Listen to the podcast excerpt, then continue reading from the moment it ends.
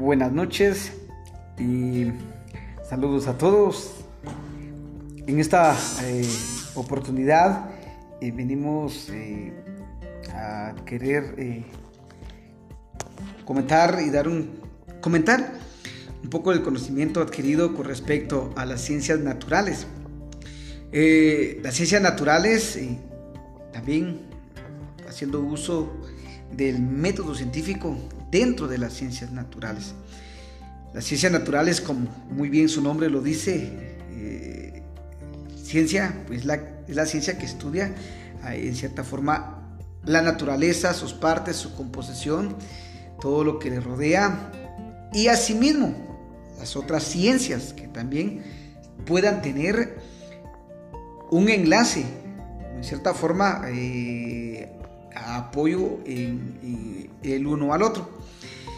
Ya que ciencia es, eh, como muy bien lo sabemos, es el, con la composición de, determinado conocimiento eh, con alguno u otro tema, donde podamos hacer el uso de la razón, la lógica y de varias formas para poder entender eh, todos sus aspectos. Y la naturaleza, pues como su nombre lo dice, es la ciencia al estudiar con respecto a todo lo natural. Y la naturaleza también, la ciencia en la naturaleza también hace eh, uso eh, de diferentes ciencias.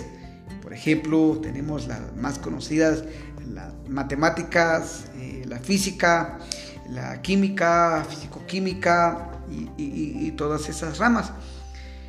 Y para entender a todo ello y, cada rama eh, y entender lo que estudia, pues siempre es recomendado que se pueda hacer uso también del método científico para poder aclarar, eh, enriquecer y poder dar también un resultado verdadero con respecto a lo que se esté estudiando o lo que se quiera aprender, ya que el método científico eh, se compone de, cinco,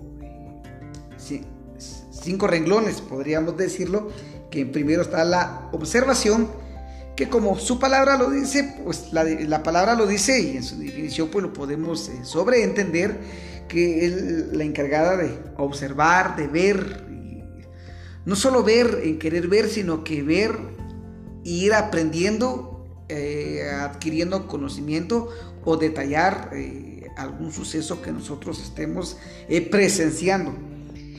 Luego de la observación, pues vienen las dudas, las inquietudes, las preguntas, ¿verdad?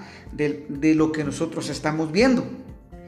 Y luego ello, pues para que nosotros podamos sacar nuestra eh, teoría, nuestra hipótesis, eh, los diferentes puntos que nosotros hayamos visto a través de la observación y las dudas que genera las preguntas, ¿verdad? Así llegar a la hipótesis ah, para luego tener nuestra experimentación y por último llegar a lo que nosotros queremos llegar a una respuesta verdadera o falsa.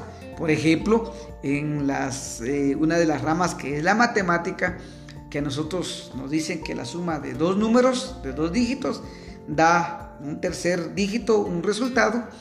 Entonces, para, que, para nosotros entender y dar la respuesta que si es eh, verdadero o falso, nosotros podemos hacer el uso de la experimentación, es parte del método científico experimentar tal vez con objetos, eh, con las cantidades eh, físicas abstractas de las cantidades que nos dan a sumar.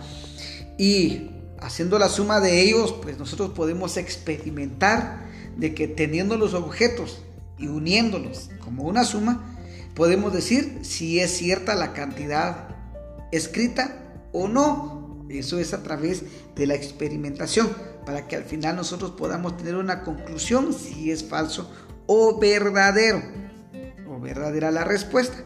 Entonces, las ciencias naturales es muy importante que nosotros podamos aprender de ellas, eh, aprender de sus ramas, y para que aprendamos de sus ramas y todo lo que estudian, es siempre importante que entendamos que todas las ciencias es necesario tener comunicación con el método científico para que nosotros podamos eh, comprender, analizar, estudiar y por último lo que nosotros queremos es adquirir mayor conocimiento y eso es a través del método científico.